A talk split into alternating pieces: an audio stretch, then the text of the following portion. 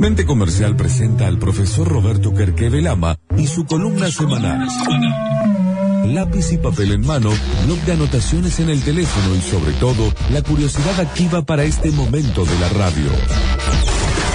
La columna de Roberto Kerkeve Lama.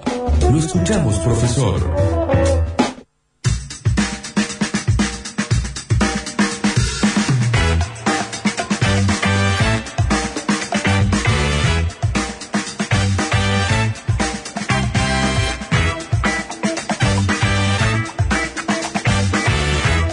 Y la, y la columna de hoy este, tiene que ver con, lo, con, dos temas que en realidad después se terminan vinculando. Eh, uno tenía que ver con cómo uno se limita, ¿sí? callando cosas y no diciéndolas. Y, y tenía que ver con un, un, contenido que yo se lo debía alguna vez, Víctor.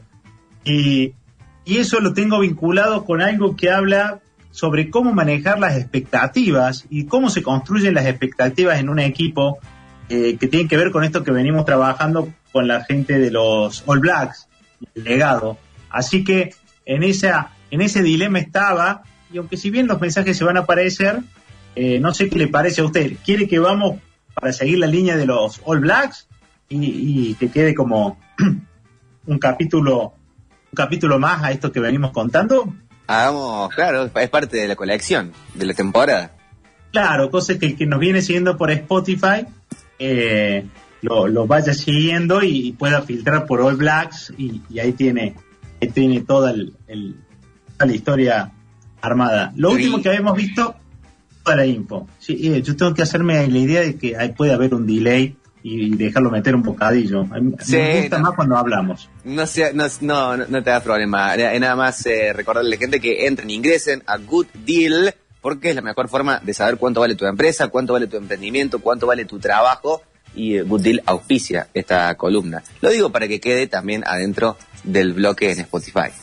Importante su presencia este, y sus intervenciones. Y si tenés dudas cuánto vale tu empresa y tenés que capitalizarla, es el momento que la gente, de llamar a la gente good deal y con un proceso científico, con un proceso eh, altamente profesionalizado, poder respaldar eh, tus creencias sobre cuánto vale tu, tu, empresa.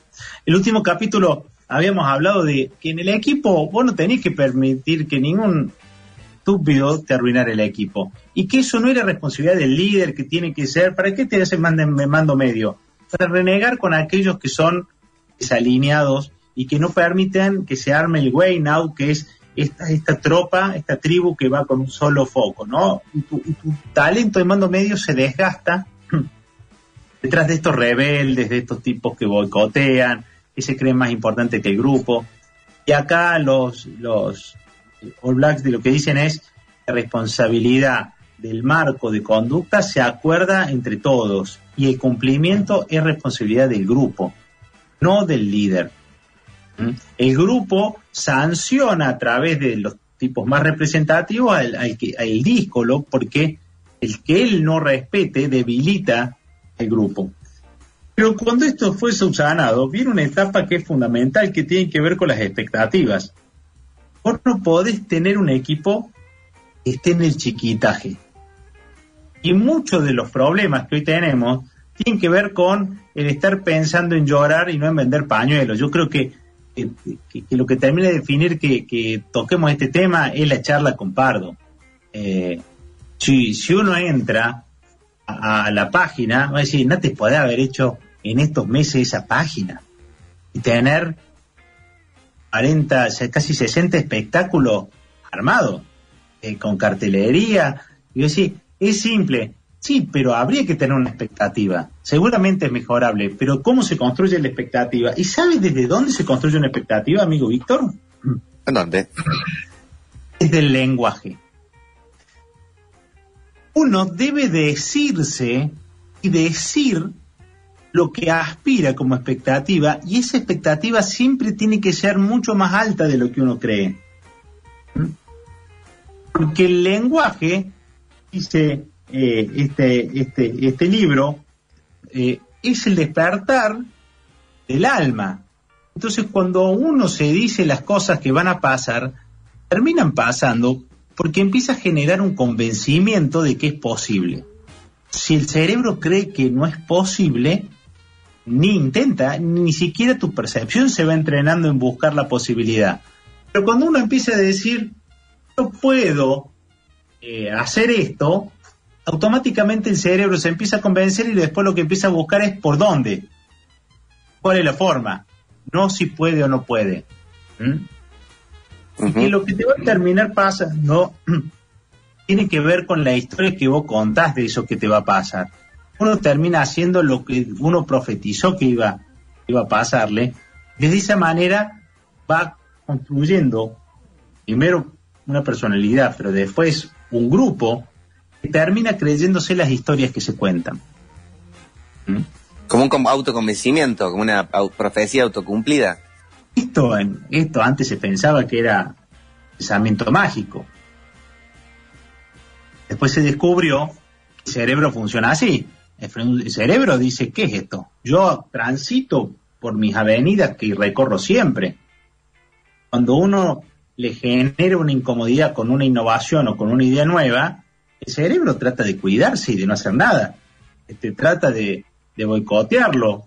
Pero cuando uno entiende que el pensar, y miren, miren que pensar no te define, pensar es una acción consecuencia de lo que sos. Uno puede elegir ser de una manera y a partir de ahí actuar como si fuera hasta convertirse. Pensar no, no es lo que sos, una acción. Y en esa construcción, si yo dije, yo mañana voy a estar pila y tratas de, de, ser optimista, eh, automáticamente empezás a activar pensamientos que van en esa dirección. Y cuando vienen pensamientos que pueden tener que ver con un resabio de lo que fue el día pésimo que tuviste, vos mismo lo vas acomodando. No sirve, cambiamos de pensamiento. Que tiene que ver con acciones. Y cuando uno empieza a ser dueño de los pensamientos, elige orientarlos en expectativas que te plantea este libro, El legado, eh, que habla del método de los All Blacks, que tienen que ser, te, se tiene que apuntar a las nubes. Tienes que apuntar siempre a las nubes, porque apuntando a las nubes, si arras, quedas en la cima de la montaña. Eh, desde esa, esa cuestión, lo que te invita es deja de pensar en no perder. Y ahí me partió ese párrafo, porque voy a decir, pucha, qué difícil en este entorno vivir pensando en no perder, ¿no? Digo, eh, ¿qué sería de, Argentina Show si, mm. si lo hubiera armado un tipo pensando en no perder? Fíjate que te dice, si es necesario, se arme eh, la, temporada de verano, y si es necesario pierdo, porque ya gané. Claro. Pero lo que uno tiene que asumir que existiendo esa posibilidad de que puedes perder, no dejar de pensar en ganar. ¿Mm? Dejar de pensar en perder. Me quedé pensando en eso, de, dejar de pensar en perder. Eso ya es sanador, porque la mejor forma de asegurarte no perder es no jugar el partido. Ahora, la única forma de ganar es jugándolo. Y eso te pone en actividad. Claro, y eso no es negar tampoco la, realidad ni ser como un optimista ciego, tampoco. No, no, porque uno sabe y no le gusta perder. Pero obviamente cuando vos pensás en ganar, se da por asumido de que no vas a perder. Pero es positivo. ¿Entendés? Entonces cuando uno piensa en buscar un, colaborador que no te robe y pa, y no sé si es la cuestión que más me entusiasma para hacer una selección. Este, Busca algo, si querés hacer las tres preguntas de, besos, pero pensé en algo de decir, che, quiero tener mano derecha, quiero potenciarlo, porque eso mismo que te contas condiciona tu percepción. Claro. El tema es que uno no controla, no se hace cargo de los pensamientos que tiene y te das cuenta que muchas veces caes en pensamientos cíclicos que no es que sos dos, es una acción el pensar.